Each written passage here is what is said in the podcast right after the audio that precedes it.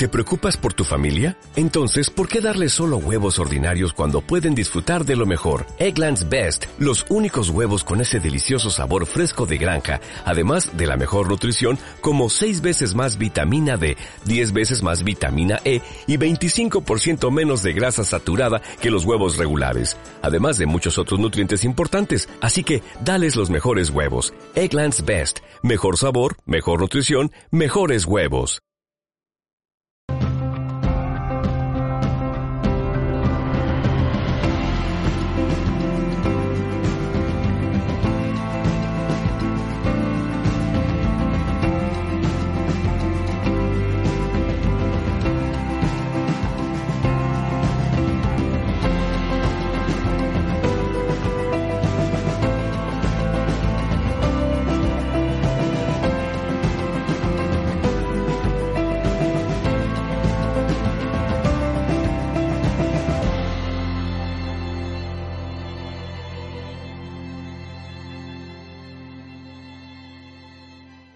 La última vez conferencia que di aquí, que iba sobre la ciencia de la espiritualidad, al meterme dentro, dentro de esos grandes místicos, eh, empecé a ver preguntas que ellos decían que muchos descubrimientos científicos se habían eh, proporcionado a la humanidad, digamos, cuando la humanidad está preparada para ello, ¿de acuerdo? Y aparte de cuando la humanidad está preparada para ello, por medio de momentos sublimes de inspiración, ¿no? Entonces yo me pregunté, de hecho, ahora que estoy ya metido de lleno en el, proceso de creación de lo que va a ser mi libro sobre la sincronicidad, eh, me pregunté que esos momentos de inspiración, ¿de dónde vienen? ¿no? Me pregunté si la inspiración y la creatividad es algo de algunos, si es algo que podemos tener todos. También me pregunté cómo se generan esos procesos de creatividad me pregunté si conectamos con alguna matriz donde están alojadas las ideas y esas ideas en el momento oportuno se nos muestran, se nos revelan a nosotros, ¿no? Porque el proceso de escritura de un libro es algo muy interesante, es algo que, como bien decía, eh, decía Picasso, tienes que estar ahí, tienes que estar delante de lo que es ese libro, tienes que todos los días estar delante de la hoja en blanco de la pantalla del ordenador y muchos días no, no surge nada. Muchos otros días lo que surge en días anteriores lo tienes que volver a reescribir. Y a mí me hizo mucha gracia aquellos que me conocen, Juan Miguel, que también me conoce, Fede, mucha gente de aquí, yo llevo ya aquí eh, dos años, dos años y medio dando conferencias, desde entonces se trata el tema de la sincronicidad, desde entonces empecé a escribir ese libro. Y es curioso el cómo ahora cuando ya uno se pone y, con el tiempo transcurrido, es curioso como casi, eh, cuando me puse delante del ordenador y miré todo aquello que había escrito, casi lo tenía que volver a escribir porque yo ya no soy el mismo, mis conocimientos no soy el mismo, muchas preguntas han contestado y muchas otras preguntas que pensaba que se habían contestado, han salido cosas nuevas. ¿no? Entonces vamos a tratar sobre lo que para mí es un gran misterio, es uno de los grandes misterios que a mí me gusta tratar, como la sincronicidad, como la conciencia de la vida, que es esos procesos de la creatividad y la inspiración, ¿no? ¿Qué origina esas ideas nuevas? ¿Cómo ayudan esas ideas nuevas a la ciencia? ¿Cómo se muestran a través de los sueños? Que también por suerte aquí estuve dando una conferencia sobre los sueños. Juntando todo eso, pues espero que os guste esta conferencia y que eh, sobre todo os ayude, os haga preguntaros nuevas cosas, que para mí es siempre el sentido del por qué tiene estas conferencias, a la vez de estar con, en una casa donde sé que soy muy querido, con grandes amigos, pues sobre todo que luego vosotros con las preguntas que queden a lo mejor pendientes o que no se puedan contestar, os seguiréis preguntando cosas, ¿no? Y las vayáis eh, eh, intentando averiguar. Como bien os he dicho, cuando traté la conferencia anterior, cuando me metí un poco en lo que eran esos grandes místicos de la ciencia, me encontré con dos casos que me llamaron muchísimo la atención. Me encontré con el caso de Heisenberg, eh, que en cierto proceso, él cuando hace un descubrimiento muy importante para la ciencia, a él le viene una enfermedad que es la enfermedad del polen, entonces se va a una isla desierta y, eh, bueno, se va a una isla para curarse donde no haya mucha naturaleza y de repente eh, le entra una gran fiebre, se va a la montaña donde hay un aire más limpio en la isla, y él relata cómo ese andar en soledad, ese dejar de pensar, que luego vamos a ver que es muy importante, en lo que él creía que debía de descubrir, dejar de pensar, estar en, quietismo, es tener la mente relajada, le hace que de repente le venga un momento sublime de inspiración que él considera que, que eso ya estaba ahí, él considera que, que él accedió a algo, no que su mente eh, pensó, porque le vino además cuando no pensaba, pues Heisenberg tuvo ese momento, ese descubrimiento y justo encontró la solución para lo que él quería, ¿no? También me encontré con otro caso, Rodinger, eh, un personaje que me gusta mucho, que él encontró, eh, digamos también, otro descubrimiento. Él era un gran amante, tenía muchas, eh, un gran amante en el sentido de, mujeres, ¿no? De, que le gustaba mucho.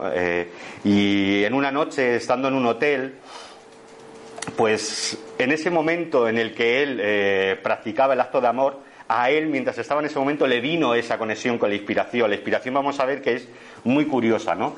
Pero fijaos que eh, Rodinger de esa manera descubrió lo que era su famosa teoría, ¿no? De lo del gato le vino inspirada, le vino dada en ese momento en el que él estaba con un amante. ¿Qué puede tener, qué relación puede tener una cosa con la otra? Seguramente ninguna, ¿no? Pero eso es lo que vamos a ver, que la inspiración, como bien ha dicho Juan Miguel, más bien parece que se nos revela cuando nosotros incluso no pensamos en eso, cuando luego al final vamos a ver que estamos en un momento de, de quietismo, en un momento de silencio, sobre todo, de silencio, de alejado del ruido, más que cuando nosotros nos empeñamos en estar continuamente buscando la solución. Pero como bien os digo, si recordáis lo que os he dicho de Picasso, hay que estar, hay que ponerse, hay que trabajar sobre ello. ¿no? La historia siempre eh, ha estado cargada de momentos de grandes creaciones, de momentos de grandes descubrimientos.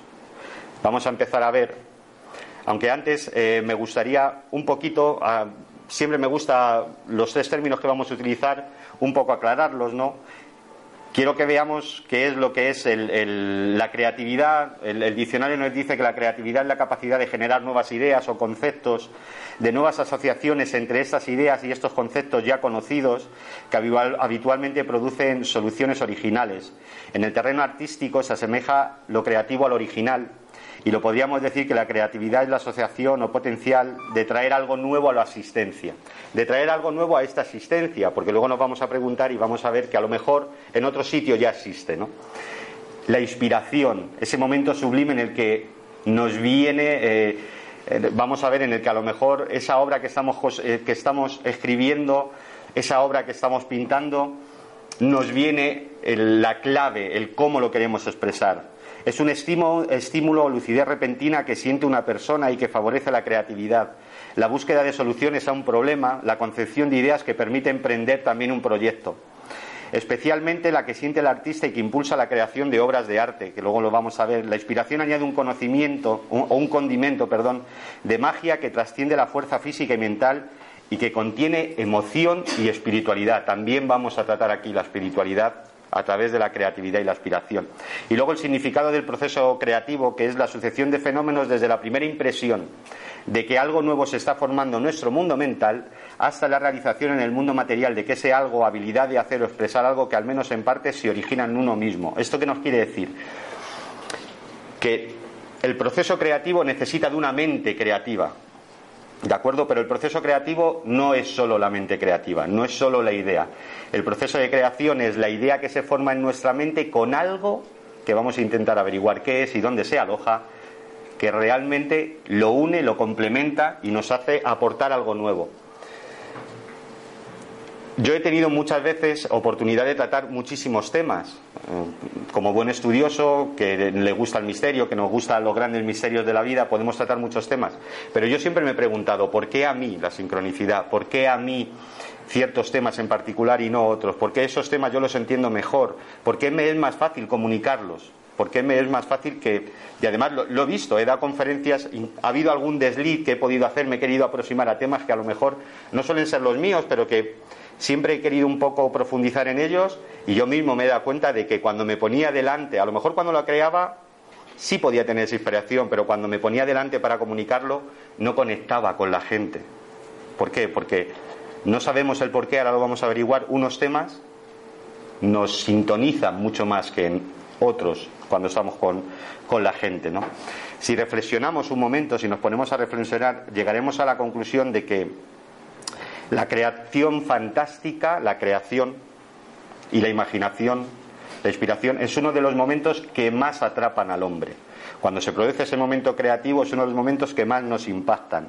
El propio creador de la obra, ya sea literaria, ya sea artística, ya sea musical, luego nos preguntaremos por qué de repente una música contacta tan rápido con todos, se postula en el papel nada menos que de sumo hacedor, de sumo creador de algo que comunica a los demás, de sumo hacedor de unas fórmulas, de unas notas, de una teoría científica.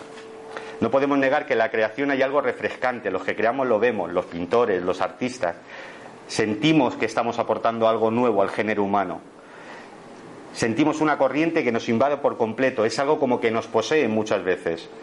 Y es algo que el artista al crear deja lo cotidiano de lado, se salta a las pautas establecidas y habituales de la rutina en ese mundo monótono en el que estamos, en los que los hombres pasamos la mayoría del tiempo, pasamos la mayoría de nuestra vida, y súbitamente sentimos un momento de libertad porque desconectamos de todo el ruido que nos produce, luego vamos a ver un aburrimiento, un desencanto de la realidad y conectamos con algo que realmente nos inspira dentro en el alma, vamos a ver luego el porqué que Platón le puso un nombre, nos inspira dentro de nosotros el dar un sentido a ese momento e incluso la creatividad puede dar sentido a toda una vida.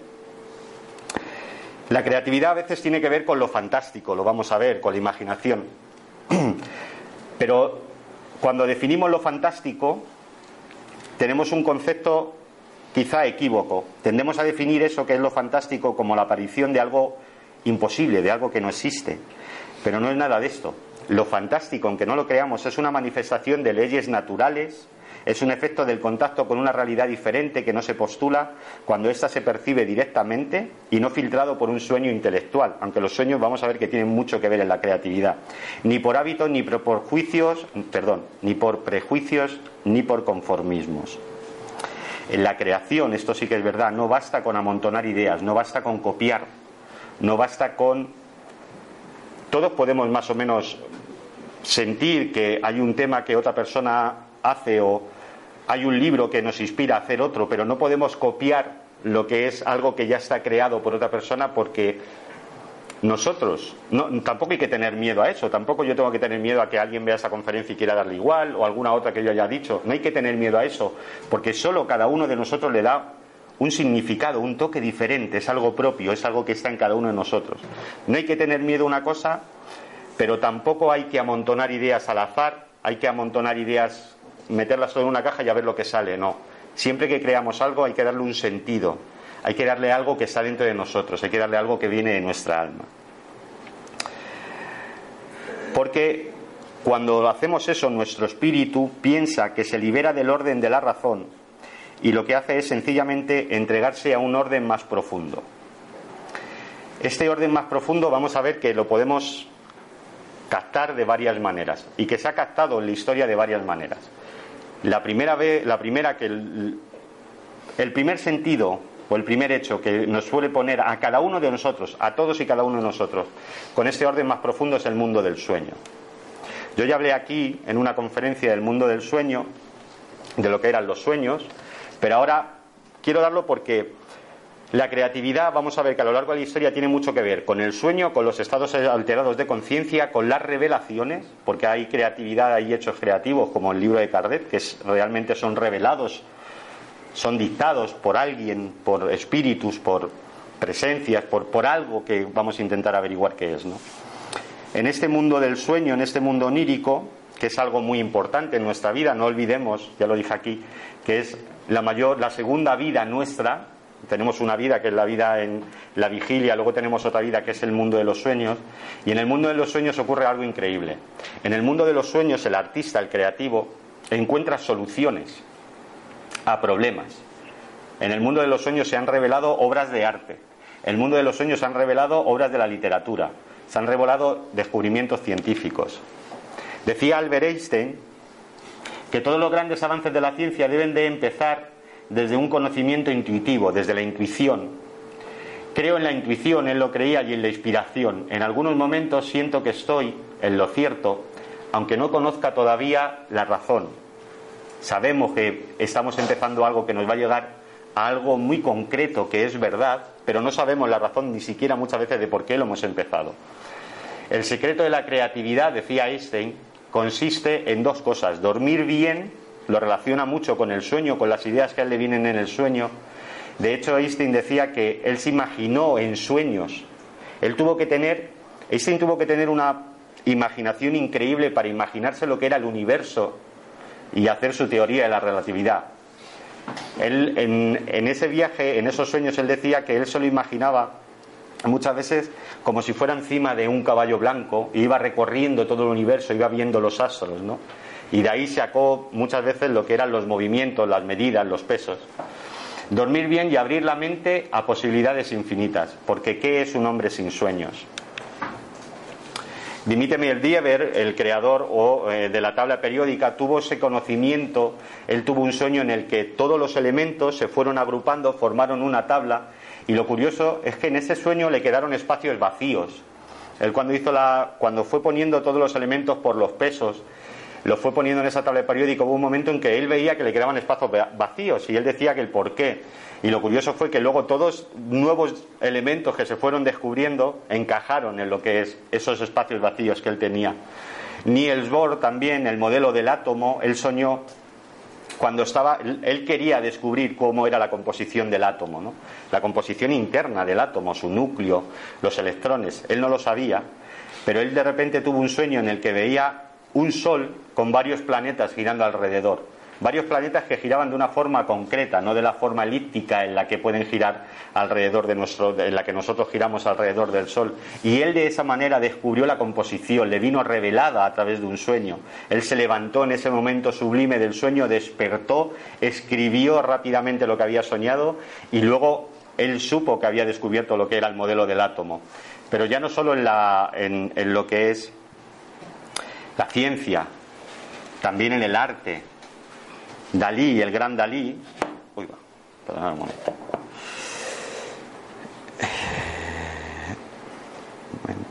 Dalí ¿no? nos decía que él, en lo que llamaba los sueños llave, él accedía eh, a una realidad que era luego lo que realmente él pintaba en los cuadros.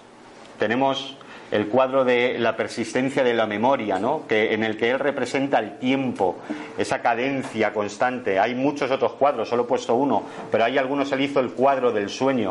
Dalí siempre se inspiraba muchísimo en los sueños. Él decía que en esos sueños él accedía a realidades que no se podían acceder a través de la vigilia. Y él decía que de hecho el sueño para él tenía que ser considerado uno de los mayores momentos de creatividad del hombre. También tenemos a Robert Louis Stevenson, que la famosa eh, novela del Dr. Jekyll y Mr. Hyde, él la concibió en un sueño. Bueno, no la concibió, él le dio forma en el sueño. Él ya tenía sus personajes, ya sabía más o menos qué quería eh, escribir en la obra, pero él no la había dado la forma, no la había unido, no sabía cómo desarrollar esa novela y sin embargo fue durante un sueño, durante eh, ese sueño a él le surgió la inspiración de cómo empezar, de cómo comenzar con esa novela. Podíamos seguir muchos más con Mary Shelley, Frankenstein, Mary Shelley cuando escribió Frankenstein, que ella misma lo dice, Dante cuando escribe su Divina Comedia, muchas revelaciones artísticas han venido en el mundo del sueño. Pero hay más. El mundo del sueño es un estado alterado de conciencia. ¿De acuerdo? Es un estado alterado de conciencia. Pero hay muchos más estados alterados de conciencia. Yo voy ahora voy a tocar un tema que, que tengo que tocarlo, si hablaba de la creatividad lo tengo que tocar. Es un poco polémico,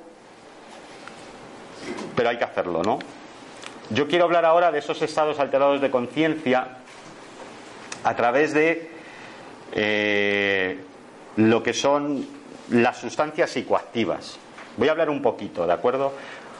Porque tengo una teoría que para mí, mm, hablándola con algún amigo que conozco creativo y pintor, hemos llegado a la conclusión en charlas muy profundas de que quizá el arte, todo lo que consideramos arte, vino a través de esto, ¿no? Friedrich Nietzsche decía, en este estado, que ahora veremos qué ha utilizado el hombre para entrar en este estado alterado de conciencia, es donde el hombre realmente se reconcilia con la naturaleza, alcanzando la delicia de la realidad, al igual que en el sueño, fijaos, al igual que en el sueño, dejando de ser objeto para pasar a ser sujeto, siendo controlado por la propia naturaleza.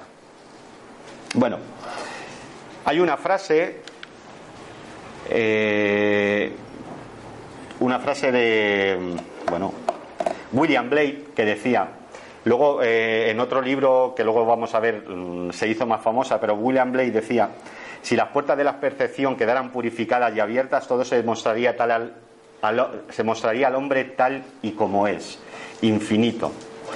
¿Cómo ha buscado el hombre desde la antigüedad esos estados de conciencia alterados. Los ha buscado en lo que tenía la naturaleza, los ha buscado en las plantas, los ha buscado en las drogas eh, psicodélicas, en las sustancias psicodélicas, ¿no?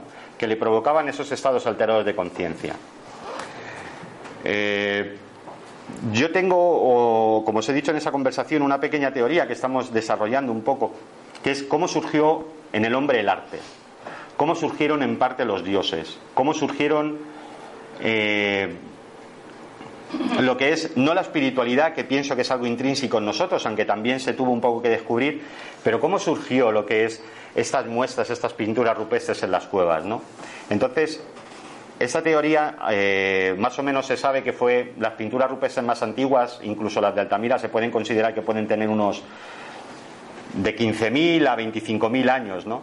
Entonces, ¿qué pasó en el hombre? ¿Qué tuvo que pasar para que su cerebro de repente despertara esa creatividad? De repente se empezara a pintar. Muchos creemos que esto fue a través de algo que en su cerebro cambió, algo que en su cerebro se abrió, a través de daros cuenta de que esto es el primer proceso de creatividad que surge, las pinturas rupestres, ¿no?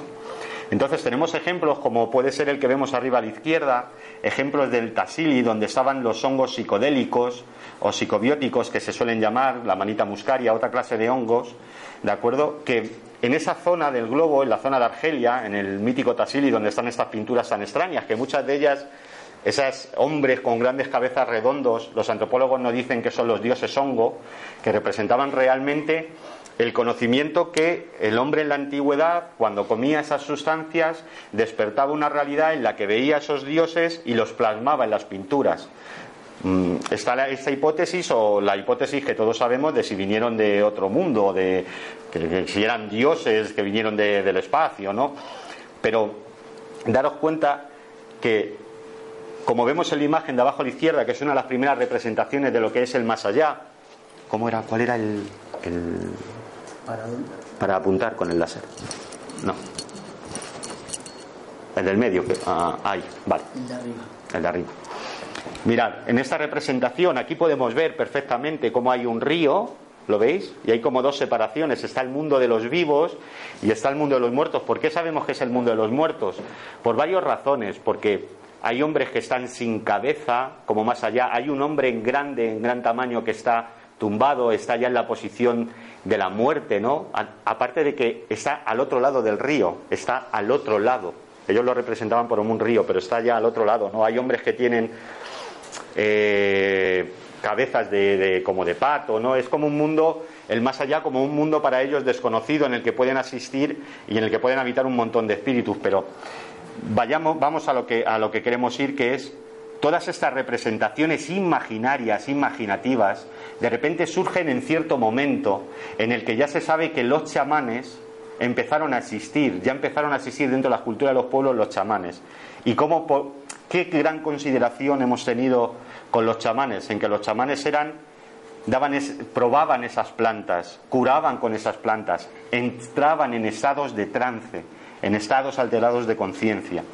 El hombre al principio, nosotros o en el día de hoy, en la época de los 70, no podemos negar la gran explosión de creatividad que hubo con todo lo que es eh, la psicodelia, con todo lo que fue el mundo hippie, las drogas que se descubrieron, pero ni, muchísimo menos pretendo potenciar eso, pero sí que, o, pretendo decir, estoy completamente en contra de ese, del consumo de esas sustancias, pero sí que hay mucha gente creativa que relaciona las primeras muestras de arte con lo que fue ese descubrimiento de cuando los chamanes empezaron a comer lo que eran esas sustancias, ¿no? Entonces, eh, también Aldous Huxley, en este libro Las puertas de la percepción, tomando esta frase de William Blake, así empieza su libro, él, él tiene frases. Huxley para mí es un, aparte de escribir Un mundo feliz, él en este libro Las puertas de la perfección tiene contacto con lo que es el peyote, con lo que es la mescalina, pero lo tiene bajo supervisión médica, o sea, él quiso experimentar, ¿de acuerdo? Era la época en la que Hoffman eh, descubrió el LSD, entonces él quiere experimentar. Y es curioso cómo él empieza a describir cómo accede a una realidad de colores increíbles que no se ven en otros sitios. Eh, él escribió también el libro de la filosofía perenne, a raíz también de este libro, en el que él juntó todo lo que era esa sabiduría ancestral que da igual en cualquier región del mundo, más o menos en pueblos incluso que han estado incomunicados, esas palabras filosóficas tan grandes, esas expresiones que tienen mucho que ver con el espíritu, con la creación, con la sabiduría, el Tao, el Zen, eh, los viajes iniciáticos en las culturas indias, ¿no? Toda esa filosofía perenne, esa filosofía que va intrínseca en nosotros, él empezó a descubrirla antes cuando escribió este libro, cuando tuvo ese descubrimiento, él empezó a saber que accedía, ellos accedían a una realidad que está ahí, pero que se muestra de una manera mucho más colorida, que les hace muchísimos más procesos para crear, que les ayuda a tener una mente más despierta y que, como decían ellos, corta lo que es el, el lazo biológico que tiene el cerebro y que nos impide que nuestra conciencia se expanda. ¿no? Esas son frases que han dicho muchos de estos grandes filósofos. Mm, realmente estas sustancias, por decirlo así para que lo sepáis un poco, lo que hacen es potenciar, disminuir o aumentar procesos que ya tienen lugar en nuestro cerebro. O sea, son procesos que ya en nuestro cerebro están y estas sustancias los que hacen pues son o potenciarlos, o que serían sustancias potenciadoras, o inhibirlos, sustancias inhibidoras, o mismamente eh, otras sustancias como podrían ser a lo mejor el LSD, lo que hace es ampliar la percepción, ampliar lo que es eh, todas las, las percepciones de la realidad que el hombre tiene. No estoy para nada a favor, pero sí que me parecía curioso porque muchos grandes artistas, incluso, ¿quién no sabe lo de Poe en sus estados de delirium tremen por el alcohol? ¿De acuerdo? El alcohol es una droga también. A él le daban un estado alterado de conciencia, es una droga malísima. Pero yo siempre diré que incluso en esa época tenemos otros grandes escritores que querían parecerse a Poe, que tomaban esa absenta que Poe tomaba en muchísimas ocasiones y que nada tenía que ver no tenían esos momentos de inspiración ni escribieron poemas como El Cuervo o cualquier otro poema de Poe.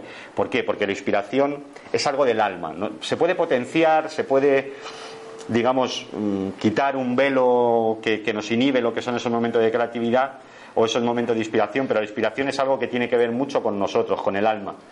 No es bien la inspiración porque alguien normal se toma una droga. No es la droga lo que inspira es el alma lo que realmente inspira. Eso quiero que, quede muy claro. esto, esto sí que tiene mucho más que ver conmigo.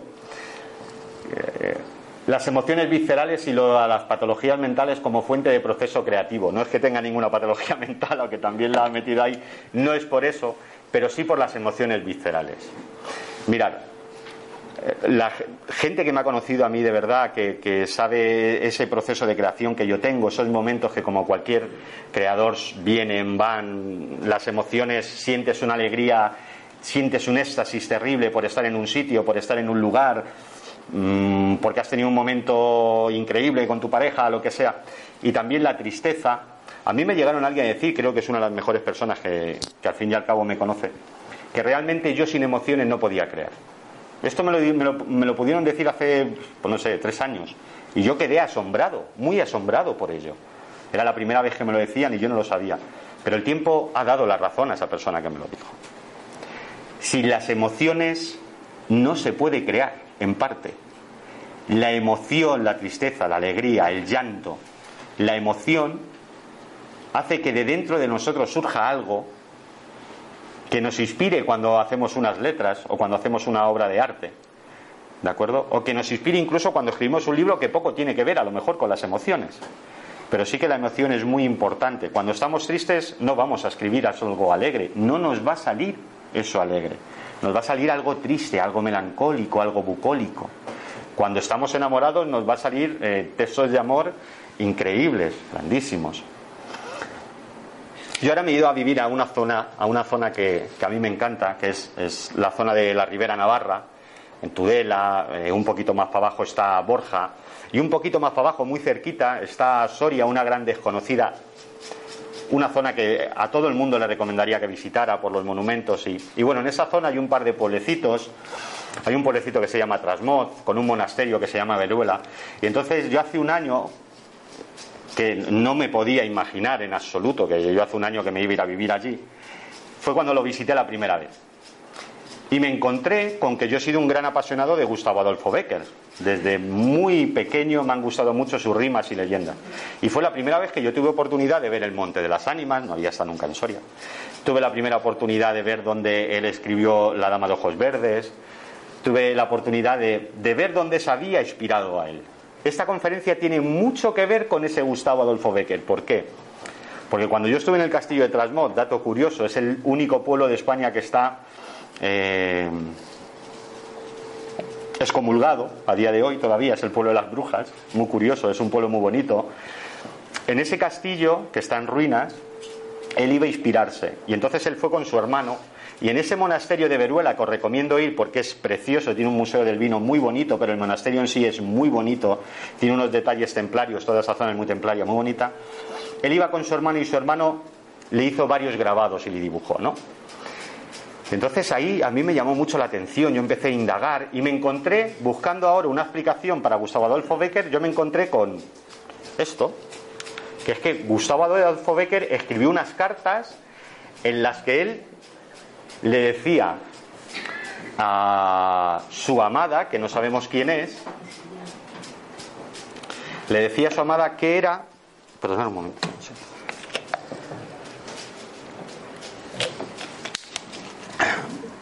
¿Qué es lo que era la poesía, no? Y él decía que para fabricar la poesía, yo no se he traído aquí, aunque tengo el texto completo, pero no lo voy a leer porque se hace tarde. Tengo dos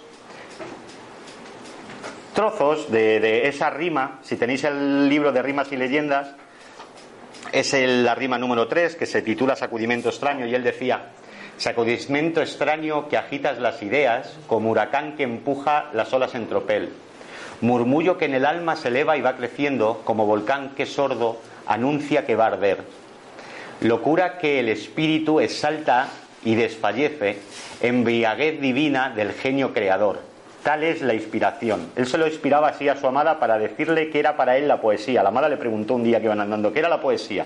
Él no le supo contestar en ese momento, no tuvo ese momento de inspiración, pero luego le escribió esta rima, esta, o sea, le escribió lo que es eh, esta rima para ella, ¿no? Y luego él decía que por una parte estaba esa inspiración para crear la poesía perfecta, para ver lo que era ese proceso de creatividad de la poesía que estaba dentro de él, y luego le describía lo que era la razón, porque para él las dos cosas se unían, y sin una, si no se conjuntaban las dos, no podía haber ese proceso creativo. Y sobre la razón él decía, gigante voz que el caos ordena en el cerebro y entre las sombras hace la luz aparecer. Atmósfera en que giran con orden las ideas, cual átomos que agrupa recóndida atracción. Tal es nuestra razón. Y decía, por último, que tan solo un genio es dado atar a las dos. Solo un genio puede crear algo realmente sublime para él, para Gustavo Adolfo Becker. Y solo un genio es capaz de unir lo que es la razón y la inspiración. Pero si veis esta frase de embriaguez divina, eh, locura que el espíritu, cuando antes he puesto lo de enfermedades mentales es porque la creatividad está muy unida a lo que es la locura. Luego vamos a ver, cuando Goya escribe en La Quinta del Sordo lo que son sus pinturas negras, todo el mundo pensaba que Goya estaba en ese momento teniendo una etapa de locura absoluta. Si nosotros vemos el cuadro del Bosco, luego lo vamos a ver, nos podemos preguntar qué podía haber dentro de la mente del Bosco para pintar esa obra, ¿no? Que, luego ya ha habido miles de debates de si se lee, de si se interpreta, cómo se tiene que interpretar, de si, esa interpretación es de izquierda a derecha o de derecha a izquierda, todo eso luego lo vamos a ver, ¿no? Pero la, creatividad y la aspiración tienen mucho que ver con esos momentos de locura.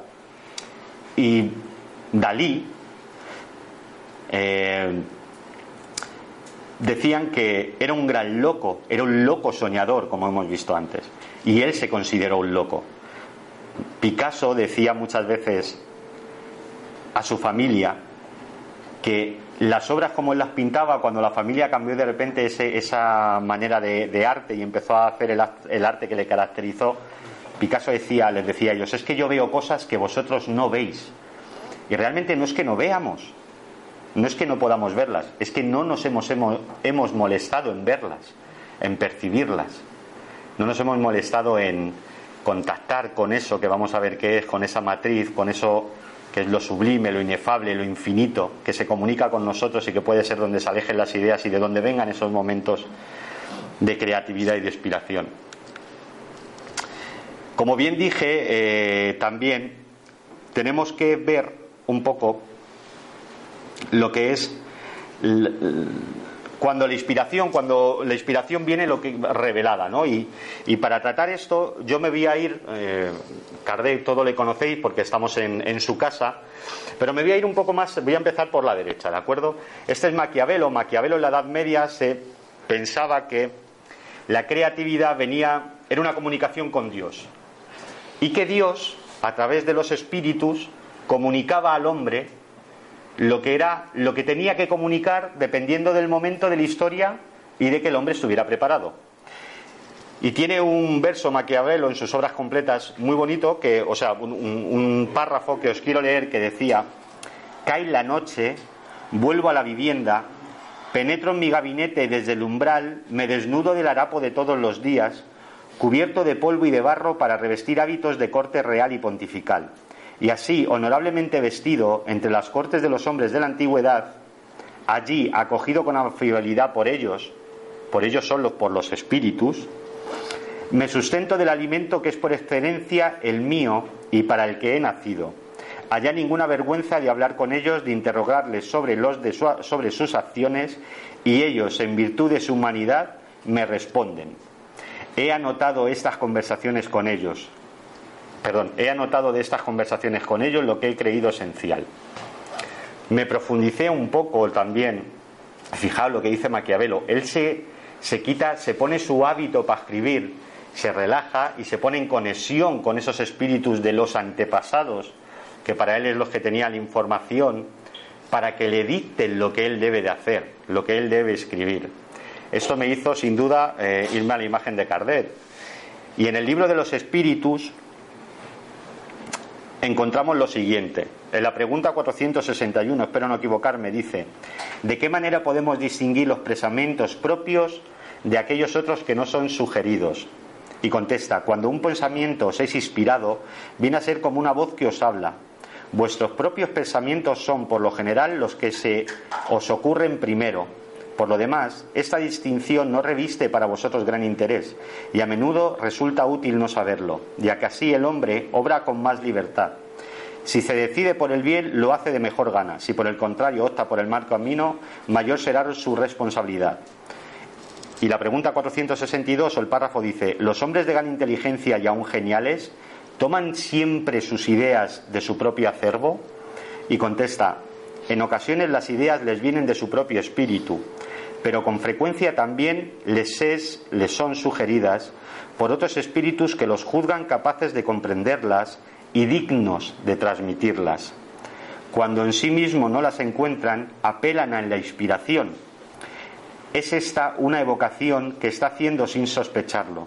Si fuese útil que pudiéramos distinguir con claridad nuestros propios pensamientos de aquellos otros que nos son inspirados, Dios nos hubiera proporcionado el medio para hacerlo, así como nos provee del distinguir del día y la noche. Cuando una cosa permanece en la oscuridad es porque debe de ser así para nuestro bien.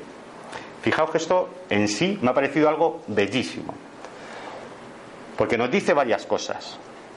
Nos dice que Dios de alguna manera, cada uno luego dependiendo de su religión, siempre lo digo, puede ponerlo como quiera, nos comunica a nosotros cuando nos considera oportuno aquello que nos tiene que comunicar.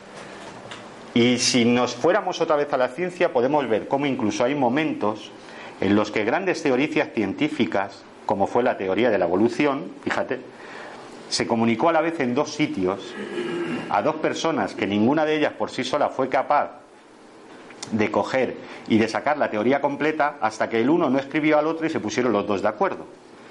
Entonces, comunica las cosas cuando deben de comunicarlas. La inspiración viene en muchas ocasiones cuando así debe de ser. Y aparte de ello, nos dice que si no accedemos, que vamos a intentarlo, a lo que es el secreto de la creatividad, es porque así debe de ser, porque no debemos de saber, en parte, cómo ni por qué se produce lo que es estos momentos de creatividad e inspiración.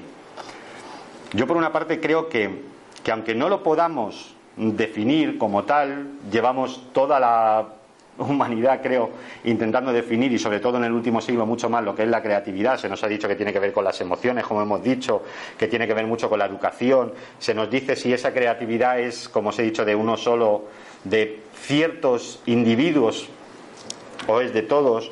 Se ha considerado incluso por clase, Ross Carvalho, que ahora lo vamos a ver, lo da dos clases, la creatividad que ayuda a la ciencia, la creatividad que ayuda a nuestro bienestar y la creatividad luego que es creatividad en sí, que es cultura, que es movimientos libres de inspiración, ¿no? Pero, pero sí que pienso que podemos distinguir varias cosas o darles un sentido a lo que es eh, esta palabra de, lo que es la creatividad, ¿no? Entonces, me gusta mucho la frase esta última de Carguet y sobre todo esa, esa belleza ¿no? en que lo dice. Seguimos buscando la creatividad, hemos visto que el hombre ha cedido a ella a través de los sueños, hemos visto que ha cedido a ella a través de lo que es la locura, de las emociones viscerales, a través de los estados alterados de conciencia. Si me tendría que eh, decantar por alguna, me decantaría muchísimo porque a mí me ha pasado mucho por lo que son las emociones viscerales y por el sueño, ¿no? Tengo muchos amigos pintores, tengo amigos escritores y me dicen algo muy curioso, es algo muy curioso. Ellos me dicen que muchas veces, luego lo vamos a ver, cuando ellos hacen algo y miran su obra acabada, ellos tienen la sensación de que eso ya estaba ahí. O sea, y de que ellos solo han sido instrumento ya sea arte abstracto, ya sea eh, arte como más romántico, ya sea una poesía, ellos dicen que algo en ese momento de inspiración se apodera de ellos y les hace escribir la cosa incluso más bella que ellos han podido sentir. Y tengo que estar de acuerdo. Como os he dicho, yo antes de dar conferencias, bueno, yo escribía un poco, escribía algunos relatos, escribía algunas cosas. Y ahora, a día de hoy que las leo, creo que incluso a veces tengo la sensación de que ya no estoy en ese momento de inspiración, o sea, no me salen cosas así. Eh, hoy en día que tenemos esto que, que, vamos a ver que para la creatividad es muy perjudicial, pero que hoy en día que tenemos el Facebook y que todos hemos colgado una cosita ahí que otra, cuando te viene el típico recuerdo de hace cuatro años, yo leo cosas que yo de verdad ahora no sería capaz de escribirlas, estoy convencido, a lo mejor porque mi mente está en otro momento, en otra cosa, no tengo a lo mejor ese bucolismo pero yo soy el primero que me sorprendo de lo que he podido escribir hace cuatro años, ¿no? Es como, madre mía. De lo bello, no me quiero echar flores, pero de lo bello. Ahora a lo mejor no sería capaz de escribir algo tan bello o tan profundo, ¿no? Pero bueno, por eso me pienso que, que tiene mucho que ver con eso de que algo se apodera de nosotros en el momento concreto y es en ese momento y no va a ser otro. Y algo muy curioso. No sé si a vosotros os habrá pasado alguna vez. Cuando nos enfrentamos entre a, que queremos crear algo, no sé si al pintor, yo no he pintado, no he tenido la suerte con el pincel, ni mucho menos, pero sí con el pensamiento de incluso cuando preparo una conferencia y me viene una gran idea, o la apuntas, o cuidado, que una hora después olvídate que ya no está. Es que ya no está. Y fíjate que ha pasado por tu cerebro, pero es que ya no está, ya no es lo mismo. Te puedes quedar con un, un pequeño párrafo, pero la idea en sí se ha ido, ya se ha alejado. Es como que has accedido y ya no vuelve a estar. ¿no? Es muy curioso.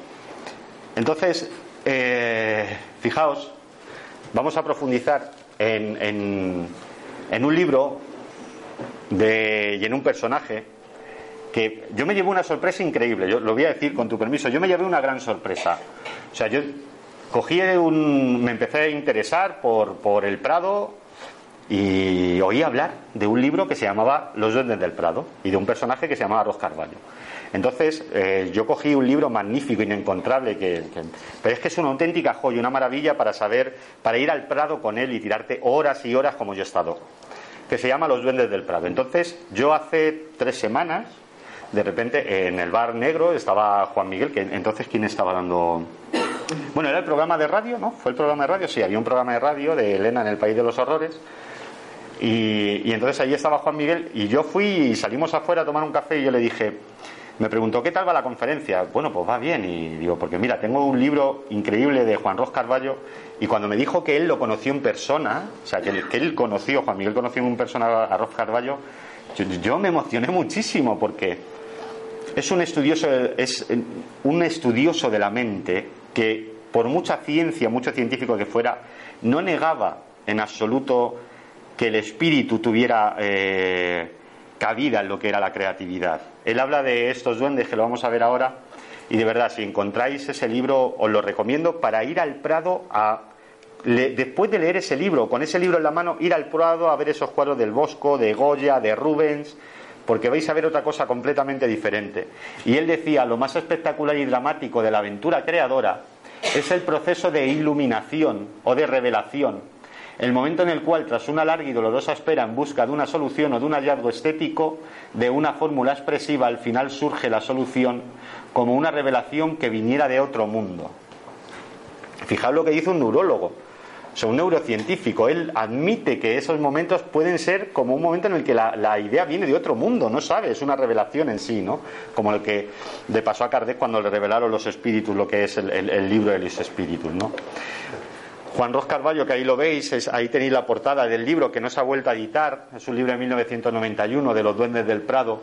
Pues bueno, Ros Carballo nos habla de estos duendes. él dice que la mente del creador existen unos duendes, porque si entramos, pero es que no quiero ponerme más en ciencia, sabemos que el hemisferio derecho es el que tiene que ver más con la creatividad y el hemisferio izquierdo es el que tiene que ver más con el cálculo. Muchos investigadores, muchos han hipotizado con que en la antigüedad eh, no estaban, digamos, separados, ni muchísimo menos había las separaciones que pueden haber ahora entre un hemisferio y otro, ¿no? Incluso se dice que muchas veces lo que era eh, la interpretación de muchas voces de los espíritus tenía que ver porque nosotros escuchábamos a nuestra propia conciencia contestándonos a muchas preguntas. Bueno, pero Ross Carballo dice que existen estas pequeñas entidades, estos pequeños duendes, que son como entidades un poco juguetonas que están en nuestro cerebro, que conectan los dos hemisferios y que nos hacen tener esos procesos sublimes de creatividad. ¿no? Y, también hay un, párrafo en el libro en el que él tiene una conversación con una creación suya. O sea, me parece algo sublime. Él tiene un diálogo con un duende, porque él se lía a hablar mucho, lo vamos a ver aquí, se lía a hablar mucho de los duendes, de las obras oscuras de Goya, de las obras del Bosco, ¿no? Y entonces él dice que estos duendes tienen mucho que ver, como vemos ahí, con lo que son las fantasías perinatales, los, los estados alterados de conciencia y eh, el sector no dominante del cerebro, ¿no? Explicarían mucho de lo que es todos estos cuadros. Pero entonces, claro, en la mitad del libro, según lo vas leyendo y vas queriendo, deseando ir al Prado para, para sentarte con ese capítulo ahí y ver porque él te va describiendo las imágenes del, cuadro El Jardín de las Delicias del Bosco, ¿no? Te, describe unas imágenes de muchos detalles que normalmente no los ves. De repente él tiene ese diálogo con un duende suyo. Pero claro, es un duende que se le queja. Y es un duende que le dice, hasta ahora has estado hablando de los duendes negativos.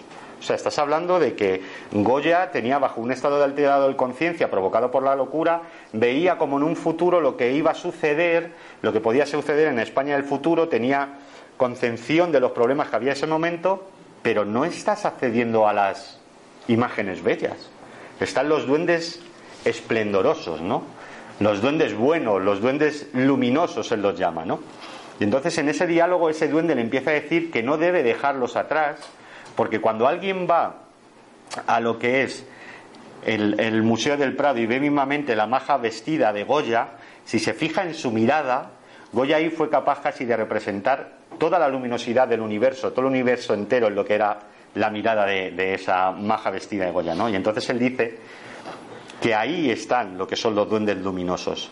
Los duendes luminosos son los que nos descubren esos detalles luminosos de los cuadros, igual que los duendes negativos pueden ser los que nos descubren o los que nos meten en la piel de obras de arte como sería lo que es este perro semi-hundido de Goya, ¿no? Yo, yo la primera vez que fui al Prado a ver este cuadro, yo me impresioné mucho porque no sabemos qué quiere representar Goya aquí, qué quiere representar la angustia, la angustia del momento, la soledad, así se sentía él completamente solo pero es un cuadro que impacta mucho, ¿no? Como la procesión de San Isidro o como lo que es el aquelarre de Goya, ¿no? Esos rostros desencajados.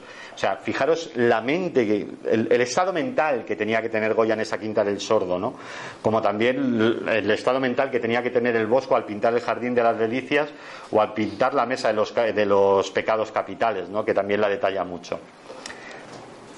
Como vemos, eh, el hombre es un instrumento en ese momento en el que hay algo que aportar, algo tiene que, aportarse por medio de la alegría, por medio de la tristeza, por medio de la cavilación, por medio de, de, lo que es eh, la duda, de lo que puede ser un cuadro abstracto. Alguien va a ver ese cuadro, alguien va a leer ese libro, alguien va a leer ese poema, alguien va a escuchar esa canción y alguien va a sentir que dentro de él se le comunica algo que no se le ha comunicado hasta entonces. ¿Y de dónde viene esa comunicación? ¿no? es, lo curioso, ¿de dónde viene esta comunicación? Mirad, la creatividad ha sido estudiada a través de la historia por un montón de, de, personajes y de grandes filósofos, como he dicho, desde Jung hasta Joseph Campbell, Platón, Aquí os he dejado algunos libros, ¿no? Joseph Campbell escribió El héroe de las mil caras, que a mí me, gusta porque Roth Carvalho dice que el hombre moderno, el hombre moderno en el proceso moderno que, en el que estamos, se cree con el derecho de juzgar al hombre primitivo que dio lugar a los mitos, ¿no? Roth Carvalho escribió eh, lo que es el, el, héroe de las mil caras analizando el mito, ¿no? Y decía algo muy curioso que os, lo quiero leer. Lo tengo aquí. Decía Joseph Campbell que sé que escuchemos con divertida indiferencia el sortelojo fantástico de un médico brujo de ojos enrejecidos del Congo, o que leamos embelesados las pálidas, las pálidas traducciones de las estrofas del mítico Lao Tse o captemos repentinamente el significado brillante de un extraño cuento de hadas esquimal, en todo el mundo habitado, en todos los tiempos y en todas las circunstancias nos vamos a, a dar cuenta de que florece lo que es el mito del hombre, de que todas esas nuevas ideas, de que todos los momentos surgen del anillo mágico del mito. El mito que fue revelado también, igualmente, el mito que le vino al hombre, ¿no? Y Joseph Campbell dice que no podemos huir de lo que somos, no podemos decir que no podemos pensar que tenemos el derecho de desmitificar lo que eran los mitos de antes sin darnos cuenta del valor que tienen para lo que es el hombre de hoy. Aquí estuve Miguel Ángel Ruiz hablando de, de este libro, de lo que era el mito, y yo estoy muy conforme y muy de acuerdo en que no podemos explicarnos la mentalidad que tenemos hoy y el pensamiento que tenemos hoy sin echar la vista atrás y darnos cuenta de todo el significado, de todos los hechos que han sido importantes para nosotros. Eh, en la época actual, decía Ros Carballo, el pensamiento científico técnico aserviendo la mentalidad del hombre constituye un obstáculo para ver la realidad mítica, provocando que el ciudadano de nuestro tiempo ignore las inconscientes limitaciones que acotan su campo de visión y conduciéndole a la pérdida de la capacidad de ver el esplendor de la realidad. Ahora vamos a tratar esto que es muy curioso. Pero antes, decía Jung que es muy cierto que las ideas ampliamente aceptadas nunca son de propiedad personal ¿eh? de su autor, sino que por el contrario, él solo es un servidor de las ideas. Daros cuenta de lo que está diciendo Jung servidor de las ideas. Las grandes ideas aclamadas como verdades contienen algo peculiar en sí mismas, aunque vienen a la existencia en un momento determinado, son y han sido eternas. Surgen de esa región de la vida creadora y psíquica donde la mente efímera del ser humano se desarrolla como una planta que florece, da semilla y fruto y luego se marchita y muera. Y muere. Las ideas emergen de una fuente que no está contenida en la vida personal del hombre. Nosotros no creamos las ideas, ellas nos crean a nosotros. También curioso. Y ahora quiero, eh, ¿por qué he traído a Platón? Vamos, es, tiempo de ir contestando ya, porque luego Juan Miguel me dice que me extiendo mucho. Escuchamos una canción, vemos una obra de arte. Si aquí estamos 40, 50 personas, esa obra de arte seguramente solo para algunos de nosotros, como la conferencia que estoy dando yo, y habrá gente que saldrá de aquí y dirá, pues he podido aprovechar esta hora y media seguramente muchísimo mejor. O habrá gente que dirá, pues oye, algo me ha comunicado Javier hablando, ¿no? Lo que nos hace que cuando un artista, o un divulgador, como puede ser yo, o un escritor, nos diga algo y nosotros captemos el mensaje y nos que mueva el alma, ¿qué es? ¿Alguien alguna vez en la historia ha intentado investigar sobre eso? Sí. Platón lo, lo denominó. Lo denominó y lo llamó la anamnesis. ¿Qué es la anamnesis? La anamnesis es el reconocimiento intuitivo en el alma de que estamos ante una verdad. Fijaos ya en la antigua Grecia lo que decían los grandes filósofos. Y Platón decía más. Y luego otros investigadores han dicho, ¿cómo sabía que aquí yo lo he traído cuando hablábamos de ese Dios, de esa asistencia de Dios y de ese patrón divino? ¿Cómo sabía Euclides cuando vio o hizo lo que es el, el, el número áureo y lo definió? ¿Cómo sabía que eso era verdadero? ¿Por qué cuando él vio esas medidas en la naturaleza sabían que eran medidas universales? El padre de Platón, Sócrates, decía que esa anamnesis tenía mucho que ver, ese reconocimiento de verdad tenía mucho que ver con las vidas pasadas. Sócrates decía que tenía que ver con la reencarnación, con que nosotros, cuando morimos, adquirimos una experiencia, cuando antes de morir, perdón, adquirimos una experiencia vital en esta misma vida, adquirimos una experiencia vital que al morir, al desencarnar y al enfrentarnos a lo que es la nueva vida, antes de volver a encarnar, olvidamos. De ahí viene la frase tan bonita de Platón que decía también, ¿tú qué sabes de la vida? Y Platón decía, lo sabía todo al nacer, pero lo he ido olvidando. Fijaos qué frase. Pues esto tiene mucho que ver con el pensamiento también de la anamnesis. La anamnesis es el reconocimiento que tenemos dentro del alma cuando nos enfrentamos a algo que es una verdad, cuando lo leemos en un libro, cuando lo vemos en lo que es una obra de arte, cuando leemos un poema, cuando sobre todo eh, nos enfrentamos a una teoría, ¿qué nos impulsa a seguir ese camino? ¿Qué nos impulsa? Pues en parte de aquello que puede ser lo que yo denomino destino, también el que reconozcamos que de alguna manera eso nos ha conectado con algo que sabemos que es la verdad.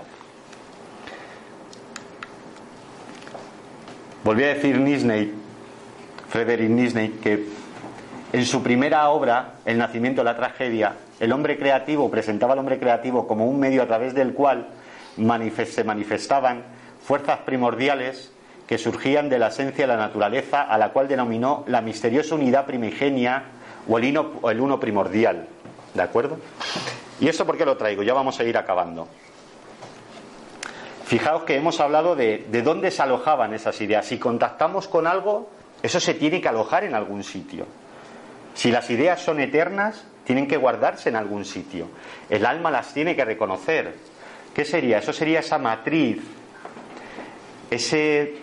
Eh, muchos lo han dicho, eh, David Boone, que escribió ese libro, El paradigma oleográfico, decía que había como dos esferas. David Boone era discípulo de Oppenheimer y conoció a, lo que es Albert Einstein. ¿no? Decía que había una esfera explicada, que era la del mundo real, y había una esfera implicada, que era donde se alojaba la información, y esa información era eterna, como hemos visto antes, era eterna. Se contenía tanto el pasado como el presente. Era una información a la que nosotros accedíamos. El hombre accede a esa información o bien les es revelada por unos espíritus que tienen un conocimiento eterno que está ahí, que lo ven todo presente, pasado y futuro y que nos lo dan a conocer a nosotros. Pero eso está ahí, eso está en lugar. lo podemos llamar archivo acásico, eh, lo podemos llamar eh, matriz eh, universal. fijaos, un, un, matemático, un físico cuántico, Blasco Bedal, crea un libro descodificando la realidad, porque para él el universo es toda información, las partículas tienen información. Entonces nosotros accedemos, de alguna manera nuestro cerebro descodifica esa información. Para él estaría en todo. ¿De acuerdo? David Wood y Ken Wilber escribieron el libro El paradigma holográfico.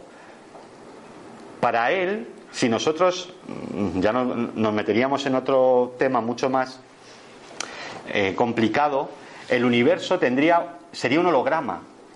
Pero un holograma no en el sentido de la película de Matrix, no, no, no sería eso, sino que sería un holograma como cuando nosotros tenemos una tarjeta de crédito y vemos el, holograma pequeñito, eh, eh, donde habría una energía que toda la información del universo estaría contenida en todo. O sea, desde la más pequeña partícula contendría la información de todo lo demás, ¿no?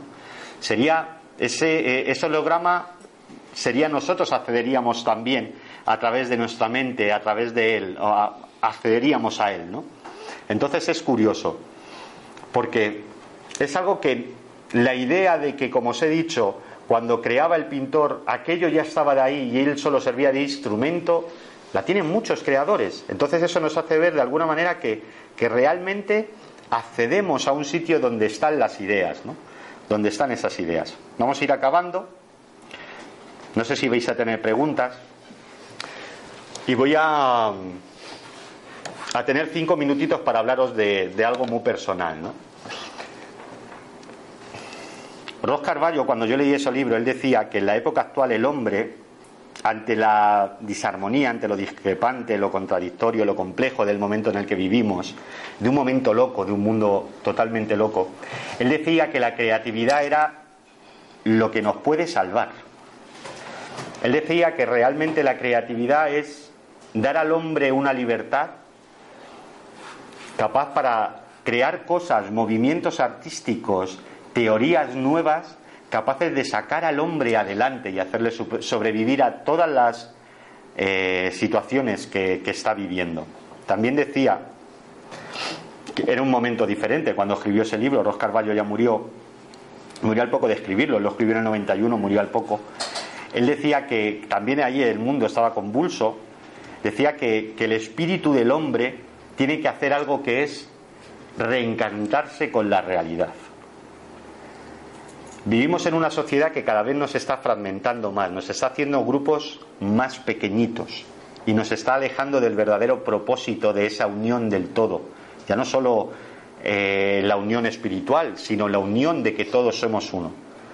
Entonces, si nos empiezan a fragmentar poquito a poco y nosotros lo dejamos y cada vez nos empezamos a aislar más, nos damos cuenta de que nos enfrentamos mucho a lo caótico, todo nos parece mucho más caótico, inconcluyente, triste, eh, no encontramos realmente un sentido.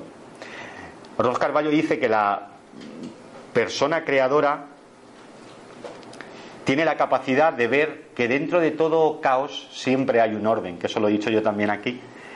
Y, y dice que el creador, el creador, la persona creadora, en ese proceso de creatividad lo que hace es ver ese orden entre todo lo que tiene el caos, ya sean en formas irregulares, ya sea en un arte abstracto, ya sean figuras que no conseguimos localizar su sentido. Entonces, él dice que hay que reencantarse con la realidad, hay que maravillarse de maravillarse. Mirad, yo, ¿por qué me he ido en parte allí, no? O sea, yo no podía escribir un libro en Madrid, sí, seguramente. Pero en Madrid hay mucho ruido. En Madrid está el mayor enemigo de la creatividad. ¿Por qué? Habrá gente, para mí, eso lo abro para mí. Por ese ruido. ¿Qué, qué, conlleva ese ruido? Aparte del ruido del ambiente, y si vives en el centro más, el ruido conlleva, eh, cuando uno se enfrenta a esa página en blanco y empieza a escribir, el ruido conlleva las interrupciones. El ruido conlleva el que no puedes conectar si cada dos por tres tienes un mensaje de WhatsApp, tienes el Facebook, tienes unos correos electrónicos. La gente no entiende, mucha gente no entiende que te aísles, pero es que si no, no puedes crear. No puedes conectar con eso, con lo inefable, no puedes conectar con ello. Entonces, ¿Qué es el mayor enemigo de la creatividad? El ruido. Por lo tanto, ¿qué es lo que una persona creativa debería de buscar? El silencio. Y yo en esos últimos meses me he enfrentado más que nunca a los sitios donde he encontrado el silencio. Aunque hubiera gente, pero he encontrado el silencio. He encontrado pueblecitos encantadores donde hay 50 habitantes y donde la gente añora o decide vivir y están deseando que no les llegue toda la locura que tenemos aquí a lo que es esos rincones, que todavía se conservan como inertes de lo que es todo ese ruido y de toda esa bullicio que podemos tener aquí. He encontrado pueblos y lugares donde no hay cobertura de móvil y eso es una maravilla. Es una maravilla. Que a lo mejor no, porque hace poco estuve en, en Riva de, San, Riva de que está en la provincia de Guadalajara, muy cerquita de Sigüenza, siguiendo el cañón del río Dulce, un poco más para adelante, y hay un castillo precioso, ¿no? Y, la verdad es que hizo un poco loco, bueno, eh, todos tenemos los que nos gustan los castillos, no solo nos gusta verla por fuera, también por dentro. Y al meterte adentro, bueno, pude intentar subir una torre, pero fijaos, o sea, tampoco es tan bueno, porque quise subir y dije, jolín, estaba solo. Había unos escalones que no me fiaba mucho, miré el móvil y digo, bueno, aquí no hay cobertura, como me pase algo, aquí me muero, porque aquí, ¿quién sabe que estoy aquí? Nadie, ¿no? Pero lo fantástico de ese silencio, de, de sentarte luego en las afueras a una roca y ponerte a pensar, a intentar contactar con esa matriz, ¿no? y no os imagináis las ideas que a uno le vienen ahí. No os imagináis cómo realmente ese silencio hace que algo dentro de ti salga, yo no sé, explote dentro de ti y te creas realmente ese sumacedor que hemos visto al principio con la responsabilidad de no ponerte delante de un ordenador, de no decir 20 palabras que incluso pueden estar muy bien, muy científicas y muy perfectas, sino de cargarlas de un sentimiento propio, el tuyo. Ya puede ser que tu libro tenga más, menos éxito o cualquier cosa, pero tienes la responsabilidad de lo que vas a comunicar en ese libro, llega a la gente y le dé un mensaje que le haga cambiar en parte su vida. Me da igual el tema que sea de cualquier libro, pero a lo mejor yo me creo más responsable con eso. A mí mucha gente me ha dicho, Jolín, ¿Por qué tardas tanto en escribir ese libro? Porque, porque para mí va a ser como, como si, no sé, Goya pintara el, el mayor de sus cuadros, o fuera un jardín de las delicias del bosco. Es el, el, no busco lo que es el, el éxito, ni quiero que tenga muchos libros, ¿no? Ni, ni, que se vendan, no busco en absoluto eso. Lo que sí que busco es el, el dejar el pensamiento ahí. Y el pensamiento no es mío propio, no es solo mi pensamiento. Yo solo soy un instrumento de algo que conecta conmigo y desde hace tiempo, desde hace cuatro años, me lleva guiando por este camino y me va poniendo a personas que me van guiando por este camino. Yo empecé conociendo a Javier Bravo, a Fede, que me hizo entrar en todo esto y a María José Fernández. Me hicieron los dos empezar con este mundo de las conferencias. Pero algo ya dentro de mí me decía cuando, cuando ellos me dijeron, oye, hay un hueco, venga, yo te lo doy, vamos a tratar de esto, luego he venido aquí, algo dentro de ti te hace ese instrumento. Y sigue haciendo tu instrumento. Yo ahora mismo jamás me iba, mm, iba a pensar que, que iba a tener colaboraciones en ese libro de, de, escritores que he tenido la suerte de encontrármelos en mi camino y de que, bueno, cuando este libro vais a ver, ¿no?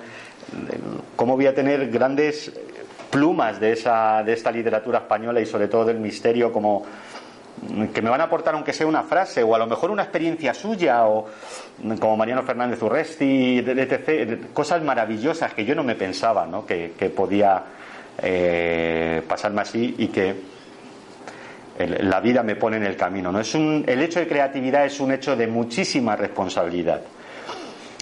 Antes hemos dicho que si la creatividad era solo de una persona o era de muchos, es la, la creatividad es una responsabilidad nuestra, de cada uno de nosotros. Con la creatividad podemos cambiar lo que es este mundo. Con la creatividad podemos darle un sentido diferente a todo lo que es este mundo. Y me voy a despedir ahora sí ya del todo. con unas palabras también de, Ros Carballo que de verdad, si encontréis ese libro, cogerlo, no, es que ni lo penséis. Yo no sé ni lo penséis porque es una maravilla. Decía, en el momento presente la creatividad es un horizonte de vida, es algo más que un arte de vivir o que una perspectiva afortunada para poder gozar en el íntimo sosiego del esplendor de la realidad. Fijaos, supone un desprendimiento de los hábitos, de las rigideces incrustados en el inconsciente del pensar, el juzgar, el percibir y el valorar. Es la libertad del juego, de la fantasía y de la inteligencia lo que permite el despliegue fecundo de esa misteriosa dualidad del cerebro humano que él hablaba, de esa bóveda mágica en la que se enciende lo luminoso, el espíritu del universo que habla a través de ese proceso de creatividad. La creatividad va mucho más lejos de lo que habitualmente se supone. Entrega al hombre la dávida máxima de su ser, su enlace glorioso con la plenitud del mundo de la belleza la esencia de esos duendes de los que él habla sirven de dualidad al cerebro, nos hace reflexionar, ya que pensar que las civilizaciones que han creado un arte asombroso, mitos extraordinarios y hasta su esbozo de ciencia se explica, como nos pueden explicar, nos quieren explicar ahora, por el predominio de un hemisferio cerebral que sería el izquierdo, en el que se originan lo que es cuando hemos hablado de la locura, muchos dicen que las obras son alucinaciones visuales o auditivas que surgen por mero azar, como os he dicho, él, decía que sí puede haber esos, esas alucinaciones perinatales, pero que surjan por pleno azar, que el artista cree esa obra por pleno azar. Sabéis que yo no creo en absoluto en el azar. Él, él tampoco. Él dice que es, es completamente disparatado. Y acaba diciendo que es inútil pretender localizar la creatividad en una zona cerebral determinada y también es empresa vana aunque os haya tenido aquí una hora y media y ahora me diga, hijo, pues si me vas a decir esto, esa empresa van a definirla. La creatividad no se puede definir, la creatividad se tiene que sentir. ¿Por qué? Porque no tiene solamente que ver con el cerebro, tiene que ver con el cerebro y algo más. Y tiene que ver con que nosotros somos instrumento de algo a lo que nosotros accedemos, de algo mucho más grande que nosotros, que se hace, nos coge y nos ayuda a poder dar un mensaje hacia los demás que afortunadamente esperemos que sea positivo. Pues con esto, muchas gracias.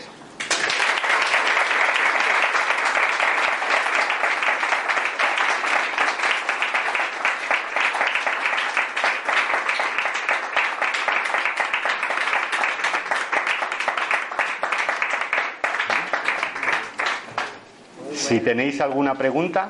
Yo, antes que se pueda complicar la cosa, no, no es exactamente una pregunta, sino una reafirmación de lo que has dicho. Y casi te tenía que dar las gracias porque me has trasladado 40 años atrás y, comprendiendo muchas cosas. Yo, en mi juventud, tenía una trayectoria artística. Entonces, con mi juventud, viviendo en una provincia, no teniendo internet ni nada, procuraba eh, juntarme o acercarme todo lo que podía pues a los pintores que ya cobraban y estas cosas, ¿no? Y me ha vuelto a recordar una cosa porque en aquellos momentos yo pensaba que, estaban todos un poco pirados, pero es que todos llevaban un lapicero o un bolígrafo. Y en cualquier momento, aunque estuvieras hablando, un, un papel, un papel, y apuntaban y pensábamos que estábamos 40 años más tarde, lo he comprendido, pero me has vuelto a recordar eso, ¿qué les venía? Apuntaban eso y luego o se retiraban o con ayuda de química o con fiestas volvían a trabajar. Claro. Pero les venía eso y como no era una cosa que desarrollaban ellos, eh, si no se les olvidaba, y te cortaban y tenían que apuntar la idea que le había vivido. A, mí muchas veces me ha causado, hombre, hoy en día por suerte tenemos, ya no solo nos sirve para hablar, para muchas más cosas el teléfono, pero aparte yo muchas veces sí llevo esa pequeña agendita de notas donde captas ideas que luego desarrollas, pero por lo menos captas, porque son flashes, son momentos de inspiración muy precisos, ¿no? Y que desaparecen, si no. Y a mí sí que ha habido la situación que tú dices, la típica situación de estar rodeado de amigos, tomando algo, de repente sacar la libreta, anotar y que la gente diga, pero bueno, ¿me quieres prestar atención? Sí, sí, sí, te la presto perfectamente, pero tengo que apuntar esto. Y que no entiendan el por qué. Y a muchos no puedas incluso a lo mejor explicárselo, porque no captan, no saben que esa idea no va a venir de igual. Pues, pues, no va a venir igual. Esas ideas 40 años atrás y encima en Zaragoza, pues claro, eran locos. Sí, la verdad que sí. ¿Alguna pregunta más? Sí. Sí, ah, bueno, ah, antes que nada, gracias porque yo soy un gran fan de William Blake toda la vida, un genio para mí, pero siempre había creído que la frase famosa de de percepción era de, era de Aldous Huxley. Y además, por supuesto, que el libro es de él y ahí salió uh, el nombre para un gran grupo. Eh, sí, sí, de Lord of Perfect. Eh, eh, entonces, claro, ahora me entero que yo como seguidor de, William Blake nunca, no sabía que esa frase era de él. Es más, cuando lo dijiste al principio, digo, bueno, qué raro, porque yo lo asociaba directamente con Huxley. Pero ¿cómo entonces él tomó directamente la idea del otro y lo puso en un libro? No es un plagio. No, porque, a ver, si, si coge, yo tengo el libro de las puertas de la percepción, Ahí viene. Él ah, empieza con esa ah, frase. Claro, y él pone abajo de William Blake. O sea, él lo, lo, menciona que es de William Blake esa frase. Y dos cosas. Y la otra es, tiene que ver con, uh, con algo que yo me he preguntado muchas veces. Um, esa inspiración que a veces um, uh, nosotros hemos escrito algo, después um, lo revisitamos y um, casi no lo reconocemos. Tú has dicho en cuatro años en, en Facebook Uh, dice, bueno, todos cambiamos, ah, eh, lógicamente no, en cuatro años es bastante tiempo. A mí me ha pasado con un libro que escribí, de, lo, que escribí, que se publicaron, el que fue mejor, y ah, lo volví a leer y, claro, eh, digo, sí, sí, me gusta, está bien, pero no reconocí absolutamente nada de ese libro que había escrito. Pero claro, ahí voy a lo que, lo que quiero expresar. Ese libro fue escrito en los años 80. Entonces, si un ser humano tiene 50 o 55 mil, puede llegar a pensamientos por, por día, de 8 a, 20 a 21 segundos. Tú imagínate, eh, en 4 años ya, y no imaginamos en 30. O sea, todo, lo, además del proceso de cambio y de evolución, estamos hablando de billones de pensamientos Entonces, claro, eso es, eh, queda como algo ah, que, que, lo escribiste tú, pero no sé si eso es una inspiración que puede ser o realmente algo que yo olvidé. Incluso puede que en, alguna ocasión nos vengan inspiración de cosas que nos hayamos preguntado a ellos, pero no tengamos la capacidad de desarrollarlo. En los sueños nos pueden venir inspiraciones a muchas cosas que realmente luego no puedes desarrollar. O sea, yo no me voy a poner a desarrollar, a lo mejor imagínate que soñara con un teorema matemático, no tengo capacidad luego de matemáticas para poder desarrollar ese teorema. porque seguramente ese, ese teorema le vendría a un matemático. Pero fíjate que es algo curioso. Como he dicho al principio, cuando el matemático ha pensado en lo que es la realización de ese teorema, llega un momento en el que se colapsa, no puede seguir avanzando, tiene que dejar de pensar para que la idea le venga. ¿De acuerdo? Porque en alguna ocasión sí que las ideas parece que ese lugar donde habitan nosotros accedemos, pero no, no tenemos por qué acceder a la concreta. Mm, a ver si me entiendes. Entonces, eh, hay, veces que yo sí que tengo mm, inspiración de otras cosas que te aseguro que no tienen nada que ver a lo mejor conmigo, pero sí que te viene esa inspiración o por una conversación que has tenido días antes y te viene el desarrollo, el desarrollo de, de lo que era una teoría que en el momento no supiste explicar. Te hablo de teoría porque era un pensamiento que querías explicar y te viene días después y te quedas impresionado porque sabes que no es de tu campo, pero sí que tu cerebro ha cedido de alguna manera a un conocimiento que hasta entonces ni siquiera lo imaginaba. Está podido venir seguramente en un sueño o en uno de esos momentos de silencio ¿no? y de inspiración. Mira, cuando yo voy todos los años a Cantabria, cuando y, me seguiré, y ya podrán hacer una autopista y de peaje y todo lo que quieras, yo siempre me seguiré yendo por esa carretera que va, eh, sube las hoces del Ebro, va a Pancorvo, el puerto del Escudo y tal, y llega un momento que tú puedes mirar a lo que es alrededor y te encuentras un montón de, de pequeñas cuevas donde se iban, se retiraban. ¿Te preocupas por tu familia? Entonces, ¿por qué darles solo huevos ordinarios cuando pueden disfrutar de lo mejor? Eggland's Best, los únicos huevos con ese delicioso sabor fresco de granja, además de la mejor nutrición, como 6 veces más vitamina D, 10 veces más vitamina E y 25% menos de grasa saturada que los huevos regulares, además de muchos otros nutrientes importantes. Así que, dales los mejores huevos. Eggland's Best, mejor sabor, mejor mejores huevos.